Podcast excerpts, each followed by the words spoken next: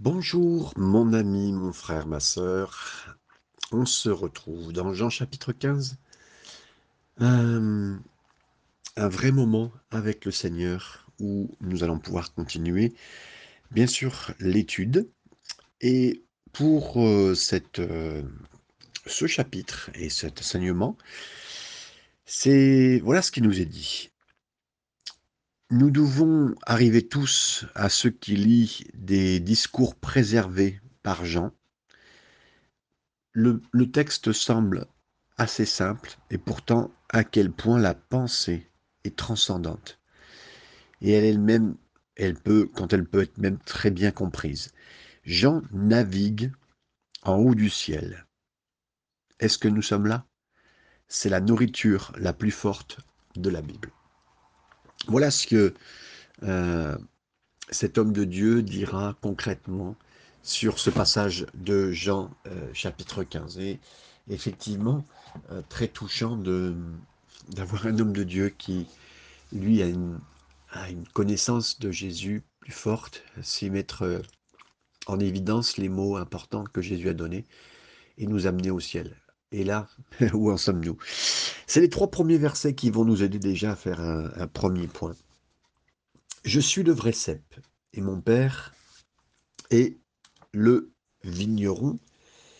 Tout sarment qui est en moi et qui ne porte pas de fruits, il le retranche, et tout sarment qui porte des fruits, il les monde, afin qu'il porte encore plus de fruits. Déjà, vous êtes purs à cause de la parole que je vous ai annoncée. Alors, je suis le vrai cep, et mon père est le vigneron. Alors, le signe du cep, la vigne, c'est un symbole familier. Dieu a souvent utilisé à plusieurs reprises la vigne comme un symbole de son peuple dans les Écritures hébraïques. Un exemple dans le psaume 80, selon les versions, ça peut être versets 8 et 9 ou 7 et 8.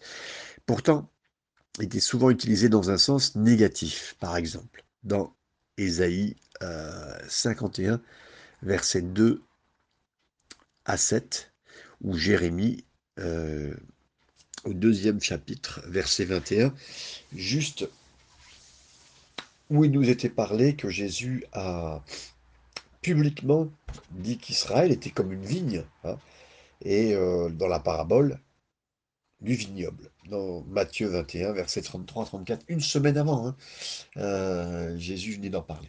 Alors, là, comprenons bien ce qui vient de se passer. Ils ont quitté la salle la, chambre haute. Jésus les amène, il va les amener jusque euh, euh, ce mont où il va prier à Gethsemane. Et sur le chemin, on peut voir, et le temple reste une référence, mais sur le temple, il y avait une grande fresque en or qui représentait une vigne. Cette vigne d'or, c'était Israël. Et là, quand Jésus dit « je suis la vraie vigne » le vrai cep, euh, il change les choses pour ceux qui sont là. Et donc, euh, Jésus a parlé à ses disciples, probablement alors qu'ils s'étaient menés dans la chambre haute et qu'ils étaient prêts à partir ou qu'ils sont partis. Et il utilise cette, cette, image de vraie vigne, de la vigne, avec des cépages partout dans l'ancien Israël, c'est ce qu'il y avait. En outre, il y avait une grande vigne, comme je vous l'ai dit tout à l'heure, dorée en décoration importante devant le temple, qui communiquait quoi comme idée que l'idée qu'Israël, c'était la vraie vigne de Dieu. De plus, de plus, la vigne était un symbole reconnu aussi du Messie. Donc, Jésus dit la vraie vigne, et il dit on doit être enraciné en lui et pas en Israël. Ça change beaucoup. Si nous portons des fruits pour Dieu, dans la communauté de la Nouvelle Alliance, hein, notre première identification est en Jésus lui-même, pas en Israël ou même l'Église en tant que telle. C'est-à-dire, la vraie vigne, euh, la vraie base, c'est ni Israël ni l'Église. Comprenez? Et alors, c'est pas évident à bien comprendre, mais c'est ce que Jésus a dit à cet instant. Les nombreuses illustrations de la relation entre Dieu et son peuple, la vigne, est quelque part l'endroit où ça peut se passer. hein. L'image, elle souligne en fait une dépendance totale et une nécessité de, connexion constante avec Jésus lui-même. La branche, elle dépend encore plus de la vigne, telle que, vous savez, les brebis, elles dépendent du berger, ou l'enfant dépend du père. Et Jésus était sur le point de souligner euh, qu'il allait vivre quelque chose de très important, la croix, un éloignement avec ses disciples, hein, mais c'est un encouragement important parce qu'il resterait uni à eux aussi longtemps que les branches seraient liées à la vigne principale. Est-ce que vous comprenez? C'est ce qu'il. Il dit Et mon père est le vigneron. Dans l'utilisation de la vigne, hein, comme l'image euh, d'Israël, quand à l'époque on l'avait, Dieu le Père a également été présenté comme celui qui cultivait et gérait la vigne. Dieu remplit ce rôle pour le croyant en nouveauté aussi dans la Nouvelle Alliance. C'est lui le vigneron. C'est lui qui s'occupe de ce que nous sommes et en qui nous sommes et tout ce qui va se passer. Le participant à la Nouvelle Alliance a des relations avec les deux, c'est-à-dire le Père, qui est le vigneron, le Fils, qui est le cep, hein, et en fait qui est en elle-même la vigne. Chaque branche en moi, littéralement, qui ne porte pas de fruits, il l'enlève. Les branches qui sont enlevées n'ont jamais été correctement euh, sont retirées. Sont, comme elles ne portent pas de fruits, elles sont enlevées. Il y a une compréhension de ce passage qui fait l'objet d'une certaine considération. Euh, James Montgomery Boyce, entre autres, croit que l'ancien verbe airo, lever, enlever, euh, ça signifie en fait élever.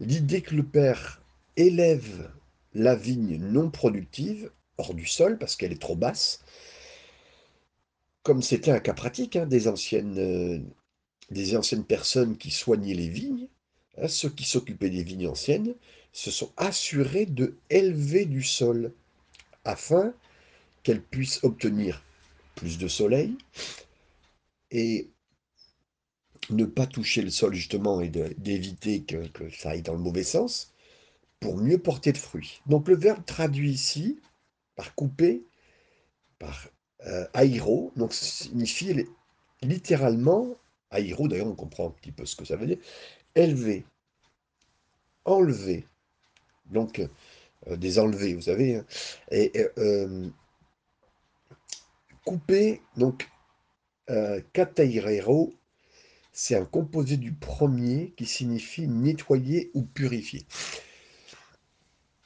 Le Seigneur peut nous élever justement en nous nettoyant, en nous purifiant.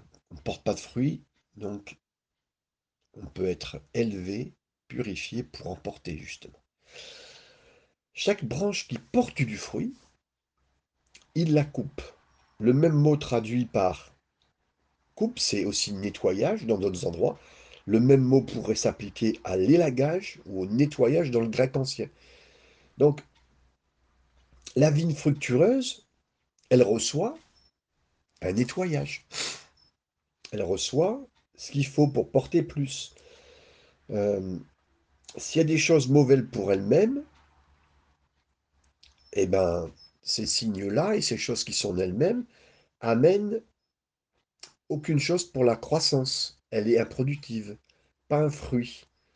Donc, le Seigneur fait du travail essentiel pour quelqu'un qui ne porte pas fruit ou quelqu'un qui en porte déjà. Donc, et le bois mort est pire. Hein, donc, ce qui est sans fruit, hein, le bois mort peut abriter des maladies, des choses qui feraient, euh, qui feraient que la vigne elle-même soit touchée. Donc, Dieu enlève ce qui est mort dans nos vies, dans son Église, dans la discipline de vie du croyant, afin qu'il soit dirigé vers une activité plus fructueuse. Et on reconnaît bien l'œuvre du Seigneur si Dans son temple, on l'a vu, il a chassé ce qui était infructueux, ce qui ne marche pas. Euh, dans nos épreuves, il fait mourir les choses qui ne marchent pas, ou pour développer ce qui va, pour que ça aille mieux. Donc, euh, pour qu'on soit amené à l'essentiel, ça c'est exactement. Donc peut-être que oui, c'est douloureux à certains moments de nous surélever, de nous bouger, parce que là Dieu nous bouge. Mais euh, ou peut-être d'être coupé à certaines choses, parce que vous savez que les, les feuilles, les feuilles de la vigne, elles, elles, elles, enlèvent, elles donnent, celles qui prennent la sève, c'est elles qui prennent la sève, elles l'enlèvent pour le fruit. Donc, vaut mieux, celui qui a eu du fruit, ben, on coupe ses feuilles, hein, et puis, il ressemble peut-être plus à rien, mais ça permet de porter plus de fruits. Donc, le Seigneur, c'est peut-être douloureux, mais en tout cas, c'est mieux pour être taillé, pour mieux pousser, comme le signal trappe. Après, il continue bien sûr en leur disant, euh, toujours dans ces, premiers versets qu'on a, vous êtes, déjà vous êtes purs à cause de la parole que je vous ai annoncée. Donc, vous êtes purs, littéralement aussi vous êtes propres. Jésus a répété une idée plutôt qu'il n'est donné dans la soirée, qu'il y a un nettoyage initial. Et puis, il y a un nettoyage continu. Rappelez-vous, hein, Jean 13, 10, euh, ce qu'on venait de lire, euh, deux chapitres auparavant, Jésus leur a lavé les pieds. Euh, quand Pierre a voulu dire Ah ben non, lave-moi en entier, non, non, les pieds seulement. Mais pas besoin, pas besoin d'être lavé entièrement. Une seule fois était nécessaire. Par contre, après, un lavage continu. Un lavage initial, un nettoyage initial et un, nettoyage continu. La parole de Dieu, c'est vraiment un agent nettoyant. Elle condamne le péché, elle inspire la sainteté, plus de mise à part, elle favorise la croissance, elle révèle le pouvoir pour la victoire, et Jésus continue à laver son peuple par la parole. Éphésiens 5, 26. Donc, à force de lire, à force d'étudier comme nous faisons la parole de Dieu, le lavage continue dans nos cœurs, dans nos vies, dans nos pensées, et on laisse le Seigneur laver. Vous êtes déjà purs, mais il y a un, travail continue, le travail se fait continuellement dans nos cœurs, dans nos vies, tel que le Seigneur. Et donc le moyen par lequel l'élagage ou le nettoyage est fait, c'est par la parole de Dieu. Parce qu'on lit ensemble quelque chose, et puis bah, le Seigneur sort son instrument de taille pour tailler, et puis il en dit Ah, mais c'est pas bon, Seigneur, et oui, tu as raison, puis clac, on laisse couper. Donc Jésus applique les mots que Dieu lui a donnés et qui nous sont donnés, qui nous donnent la vie, qui donnent la vie à ses disciples. Ils subissent un processus de taille, qu'il retire le mal, et puis qu'il les conditionne à un meilleur service. Donc, euh, que ça soit dans une position d'élévation ou que ça soit dans une position pour être taillé dans notre cœur, on avance avec le Seigneur. Versets 4 et 5. Demeurez en moi et je demeurerai en vous. Comme le sarment ne peut de lui-même porter du fruit s'il ne demeure attaché au cep, ainsi vous ne pouvez non plus si vous ne demeurez en moi. Je suis le cep, vous êtes les sarments. Celui qui demeure en moi et en qui je demeure porte beaucoup de fruits, car sans moi, vous ne pouvez rien faire. Alors, demeurez en moi et moi en vous. Jésus souligne un peu, pas un peu, pardon, il souligne vraiment une relation mutuelle. C'est pas seulement que le disciple demeure dans le maître, mais le maître aussi demeure dans le disciple. Il y a vraiment une partie entre la relation étroite qui est décrite ici, comme on le sait dans Cantique des Cantiques, chapitre 6, euh, verset 3, je suis à mon bien-aimé, mon bien-aimé est à moi. Jésus a utilisé cette image pour assurer à ses disciples qu'il y a une connexion. Il va partir, mais la connexion elle reste là. Il, part, mais il restera toujours avec eux. Il y a une relation étroite. Et donc, ils ne savent pas tout compris, hein, mais ils replacent en cœur, dans leur cœur, les éléments qui sont importants. Il est sur le point de partir, mais il parle d'une manière qu'il a également indiqué, un aspect euh, du choix de, leur part, demeurer. C'était quelque chose qu'ils pouvaient choisir de faire, demeurer. Comme quand on a une épreuve, euh, on peut avoir un moment très difficile d'épreuve, de tentation, mais on peut choisir de demeurer. Je demeure dans le Seigneur, j'ai confiance en lui, et j'avance avec lui. Donc, c'est ce que Jésus parle ici.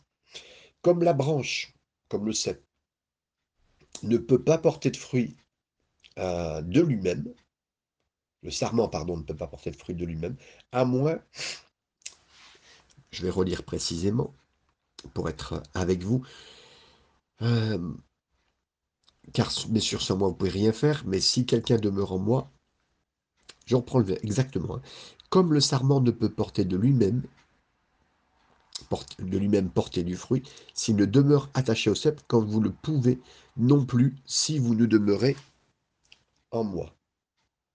Donc, euh, il est impossible pour le, le, sarment de porter des raisins. Euh, s'il n'est pas connecté à la vigne. Et le disciple ne peut pas faire le vrai bien, parce que, le, on va en parler, mais le, fruit, c'est quoi? C'est le bien, en général, l'amour, ce qu'on peut amener. Hein. Et son royaume, s'il n'est pas connecté consciemment, régulièrement avec Jésus, et toute notre sève, tout ce qui vient de la force, en fait, c'est la force qui amène la grandeur, l'agrandissement, la croissance. Notre sèvre et notre sécurité proviennent de Jésus. Les bourgeons de, notre, de, ce, qui va, de ce qui va suivre, les fruits, la floraison euh, de notre bonne résolution et le fruit d'une bonne action, tout vient de lui. Donc, c'est dans notre connexion avec lui qu'on obtient ça. À force de dire, Seigneur, c'est toi que je veux, c'est toi que j'aime, c'est avec toi que je reste accroché, attaché, malgré les épreuves, les difficultés, la vie, quoi que ce soit, c'est à toi que je reste attaché. Et donc, le fait d'être en lui, que lui est en nous, ça produit cela. Et, mais sans lui, on ne peut pas le faire. C'est ce qu'il dira d'ailleurs dans quelques, dans quelques mots. Celui qui demeure en moi et moi en lui porte beaucoup de fruits. Là, le, le fait qu'il y ait beaucoup de fruits, c'est inévitable. Écoutez bien, inévitable si on est avec lui. La qualité et la quantité du fruit peuvent différer, mais la présence du fruit sera inévitable. Si on est avec Jésus, c'est inévitable. Le moindre petit, fruit, comme jusqu'au plus gros, jusqu'au euh, nombre illimité, c'est parce qu'il est là. Le but du sarment, c'est porter des fruits, du fruit.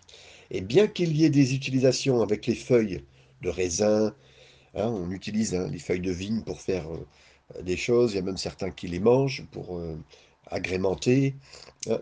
mais euh, on, ne regarde pas la, vigne pour ses feuilles. Hein.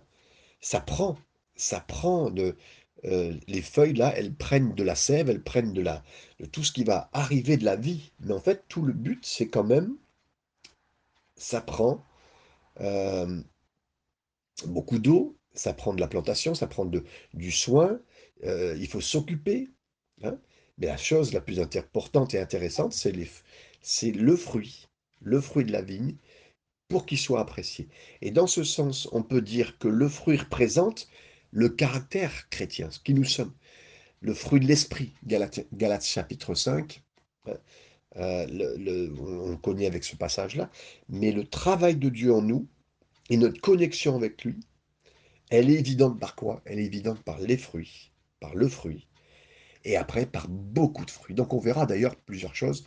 Il y a ceux qui portent euh, pas de fruits, ceux qui portent du fruit, peu de fruits, beaucoup de fruits et encore plus de fruits. Donc les, fruits, ça implique également quelque chose qui se, quelque part, qui se reproduit pour obtenir, c'est un peu comme un homme et une femme, ben, le fruit de leur amour, on dit, c'est un enfant, et ça virtuellement, ça représente, chaque morceau de fruit, c'est, et des graines, ça représente ce qui s'est repassé, c'est la reproduction, c'est la connaissance, c'est comme on, le dit, Adam et Ève, Adam connut Ève, c'est-à-dire qu'il une connaissance personnelle, intime.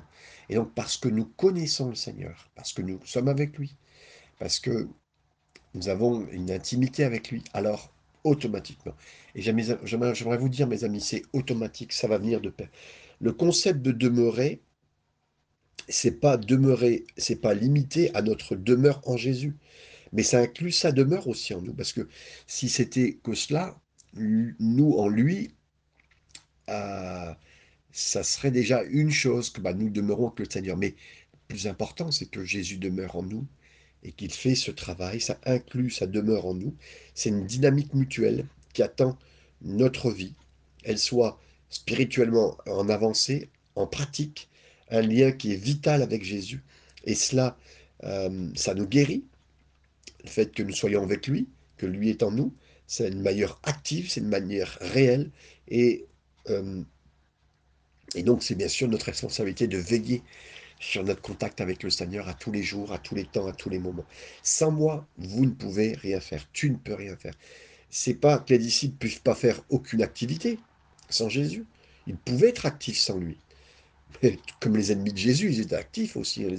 Ils étaient actifs comme beaucoup d'autres, mais nous ne pourrions rien faire de valeur réelle, profonde, spirituelle, éternelle sans Jésus.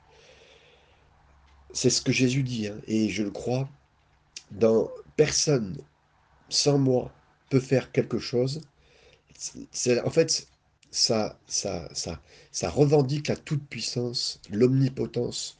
Ces mots signifient que euh, c'est être avec Dieu en Jésus-Christ ou rien du tout. C'est être avec, Dieu en Jésus-Christ ou rien du tout, mes amis.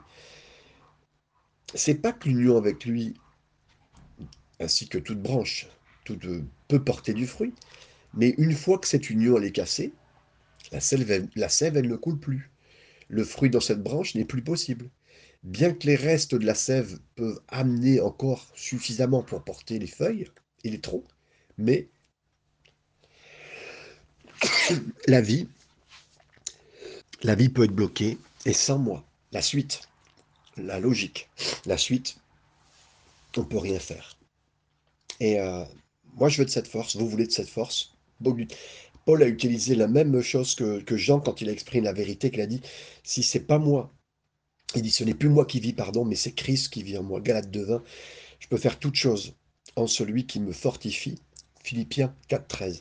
Donc, sans moi, vous pouvez rien faire.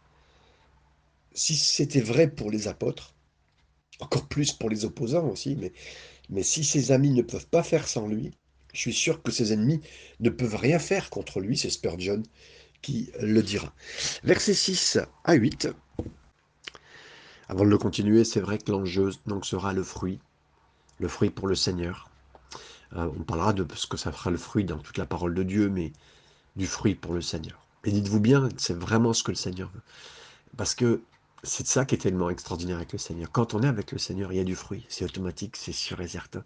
Dieu est bon et il mettra cette bonté en nous ce que lui juge bon, ben, il, le met en nous et je remercie le Seigneur pour cela, pour sa grâce, pour sa puissance en nous, de mettre ce, bon fruit euh, dans euh, nos vies. Verset 6 à 8, comme je vous le disais, si quelqu'un ne demeure pas en moi, il est jeté dehors, comme le sarment, et il sèche, puis on ramasse les sarments, on les jette au feu, et il brûle. Si vous demeurez en moi, et que mes paroles demeurent en vous, demandez ce que vous voudrez, et cela vous sera accordé. Euh, si vous portez beaucoup de fruits, c'est ainsi que mon Père sera glorifié et que vous serez mes disciples. Si quelqu'un ne demeure pas en moi, il est, euh, il est chassé comme un sarment. Et Jésus, donc, il avertit ses disciples que euh, à cet instant, celui qui ne demeure pas, il est jeté dehors. Euh, c'est quelque chose qui échoue. Si on n'a pas... Euh, en fait, là, on parle du feu, de ce qui va brûler. En fait, mes amis, tout ce qui n'est pas notre temps partagé avec le Seigneur. Et là, je ne parle même pas de continuellement prier. Et encore, je dirais que c'est possible, mais ce n'est pas le point. Le point, c'est que avoir notre vie centrée sur le Seigneur nous donne de vivre avec lui, de vivre avec lui et d'amener du fruit. Mais ceux qui ne portent pas de fruit, ce qui ne porte pas de fruit en nous, ben c'est retiré et c'est jeté au feu. C'est pas que certains ont toujours pensé, et il y a des passages et même des, érudits qui penseraient que ben voilà, on serait jeté au feu, on va mourir, on va. Non, non, non. C'est, je crois vraiment que ce qui va être chassé, jeté de nos vies, ce qui va être brûlé, hein, euh, c'est pas notre vie spirituelle. On va pas être mis, euh, comment dire, au banc des accusés et puis être perdu. Non, le temps est perdu. Si on n'a pas mis notre temps dans le Seigneur, notre temps est perdu. Mais on ne sera pas perdu. Ce qui est ici indiqué, c'est que Dieu, encore une fois, fait un travail en nous pour ce qui ne marche pas, ce qui ne marche pas, ce qui n'est pas productif pour lui, pour sa gloire, parce qu'on est avec lui. Et automatiquement, c'est inhérent qu'un chrétien soit quelque part heureux. Alors quand je dis heureux, c'est pas spécialement, il passera pas par des épreuves et des difficultés, mais c'est-à-dire que tout ce qu'il va faire, toutes choses concourberont au bien de ceux qui aiment Dieu, et pour sa gloire. Donc automatiquement, euh, on va vivre des belles choses. Donc ce qui est coupé de nos vies, c'est parce que ça n'a pas marché. Ça n'a pas fonctionné. Euh, ça n'a pas été centré sur Jésus. Ça n'a pas été euh, fonctionnel. Ça n'a pas été entièrement spirituel. Donc, c'est jeté. Et puis c'est là. Donc, si quelqu'un ne demeure pas en moi, ce qui, ne demeure pas en moi, ben, entre guillemets, c'est jeté dehors. comme le sarment, et il sèche et on le ramasse pour être jeté au feu. Euh, la branche sans vie, ben, ce qui porte pas de fruits dans nos vies, rappelez-vous, hein, dans, le, dans, le, dans le temple, ce qui peut être autre part, cette référence, c'est le feu. C'est, euh, bien sûr, c'est associé à la punition, et moi je le crois vraiment pour cet instant, des choses qui sont, vous avez passé 5 ans, 10 ans à faire quelque chose qui était sans Dieu, il y a un moment, ben, c'est coupé c'est retiré, ça marche pas, c'est brûlé. Et là, il y a des gens avec des situations, des moments difficiles, des problèmes dans leur vie qui vont dire Seigneur, j'ai passé ça, j'ai fait ça, 5 à 10 ans, et puis ils gardent maintenant le résultat. Il y a des gens qui peuvent le voir et on peut le vivre. Et l'œuvre du Saint-Esprit, il a envoyé pour nous garder connectés à Jésus et porter du fruit. Et donc, oui, si on est déconnecté de lui, ben, la partie qui était déconnectée de lui ou pour lui, ben, elle est ruinée. Hein, elle est ruinée. Et ce passage, bien sûr, euh, il y, a, plusieurs façons, mais c'est sûr et certain que euh, à, un certain point, Judas en est arrivé à ce point-là. Euh, il a été, il était autrefois, lui, par contre, un croyant, et, lui, a, il a, très mal fini par ce manque de, de points. Et je, lui, il avait un, projet caché dans son cœur. Et là, ça ne s'adresse pas à vous. J'aimerais vous dire, je crois, euh, à moins que vous vouliez cacher ce péché, mais vous, ne supporteriez pas de prendre tout ce temps à chaque fois pour le Seigneur. Et, et euh, voilà, et je, je, ne crois pas à ça. Je crois pas à ça. Hein, je crois que si j'ai toujours lu pour moi, c'est comme ce passage qui disait le, le juste, enfin le méchant ne subsiste pas dans l'assemblée des justes, l'assemblée de Dieu. Hein. Et là, ben, je me dis qu'on ne peut pas subsister. On ne peut pas subsister. On ne peut pas rester quelqu'un qui, aime le Seigneur, mais après, c'est très bien que bah, ça ne fonctionne pas pour l'instant dans sa vie, qu'il n'est pas parfait comme certains croyants voudraient l'être, et c'est pas le point, c'est pas le point. Mais voilà, il lutte contre un péché, il lutte contre une chose, il ne le, fait pas exprès, c'est pas qu'un péché qui est caché, mais c'est un péché dans lequel il peut tomber régulièrement, il sait qui il est, et donc voilà, et ça vient, ça vient. Alors le Seigneur permet qu'il y ait un feu dans notre vie pour brûler cette situation, qu'elle brûler cet engagement ou cette chose qui n'allait pas. Et là, c'est bien brûlé, mes amis. Et là, le Seigneur, bien sûr que c'est très très dur. Euh, la maison, elle, a été brûlée. la situation, l'entreprise, la, relation, c'est brûlé. Et puis, ben, l'accent semble clair pour le vrai disciple euh, qui ne demeure pas sur certains points. Ben, la branche, elle n'est pas reliée, et puis ben, elle porte pas de fruits, puis à un moment, elle ne dure pas. Elle ne dure pas, donc c'est ce que le Seigneur... Et il veut qu'elle soit brûlée, et dans un sens de consommer Hein. et donc, cette importance. Donc, si vous demeurez en moi et que vos paroles mes paroles demeurent en vous, vous demanderez ce que vous désirez, cela sera vous, sera fait. Jésus, il lit le principe de d'entendre, d'écouter, de pratiquer les, idées précédemment qui ont été données et, euh, et qu'il avait donné aussi dans la chambre haute. Et celui qui demande, parce qu'il est proche du Seigneur, plus il est proche du Seigneur, bah, ce qu'il demande est en rapport, parce qu'il est près de la volonté du Seigneur. Donc, comme il aime le Seigneur, qu'il est dans sa volonté, et eh ben, automatiquement, ce qu'il va demander, il ne va, pas demander des choses personnellement pour lui, il va demander des choses pour la gloire du Seigneur, il va demander des choses pour euh, des, des, choses qui sont importantes pour Dieu, plus importantes que pour lui, et euh, c'est son objectif, comme ça a été l'objectif de Jésus. Alors toute prière qu'il demandera, entre guillemets, ben, sera entendue. Et puis, ben, c'est demeurer en Jésus, ça signifie entendre, écouter, respecter sa parole, ses paroles, ses paroles en tant que disciple. Et, et on néglige pas, justement, on, met une importance. L'enseignement de Jésus, l'enseignement du Christ, c'est pas la légère, c'est dans l'intérêt de promouvoir le nom du Seigneur, le, royaume de Dieu, le royaume, le, euh, le royaume sur cette terre Le royaume de Dieu, quand je dis le royaume de Dieu sur cette terre, c'est son royaume à lui, c'est sa volonté, c'est son avancée, c'est ce qu'il veut faire. Et donc cette connexion maintenue par l'obéissance et par la prière, on reste en Christ et ça permet que ces paroles, elles restent pour nous importantes. Il y a une acceptation consciente, il y a une autorité de sa parole, il y a un constat, et il y a un contact constant avec lui par la prière, comme le signal tenait. Et ce disciple fidèle et respectueux, ben, il atteint en fait la prière qui plaît au Seigneur. Et euh, parce que c'est la volonté du Seigneur, parce qu'il est proche de lui, il sait exactement ce qu'il aime, comme Jean aimait ce que Jésus aimait, et Jésus l'aimait. Donc, hop, ce qu'il demande, c'est clair. Il n'y a pas besoin de, il n'y a pas d'intérêt caché, il n'y a pas d'autre chose. Il, subsiste avec ça.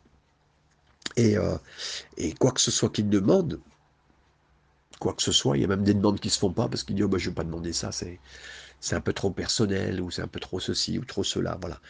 Eh bien, ça sera fait pour vous, Jésus a dit. Ça devient sans danger pour Dieu, sans danger pour nous. c'est dire que quelqu'un qui est, qui est saint, et quand je dis saint, c'est mis à part, eh ben, il demande ce qu'il veut et ça sera fait parce que les, les, instincts célestes en lui, ça le conduit à ce qui est droit.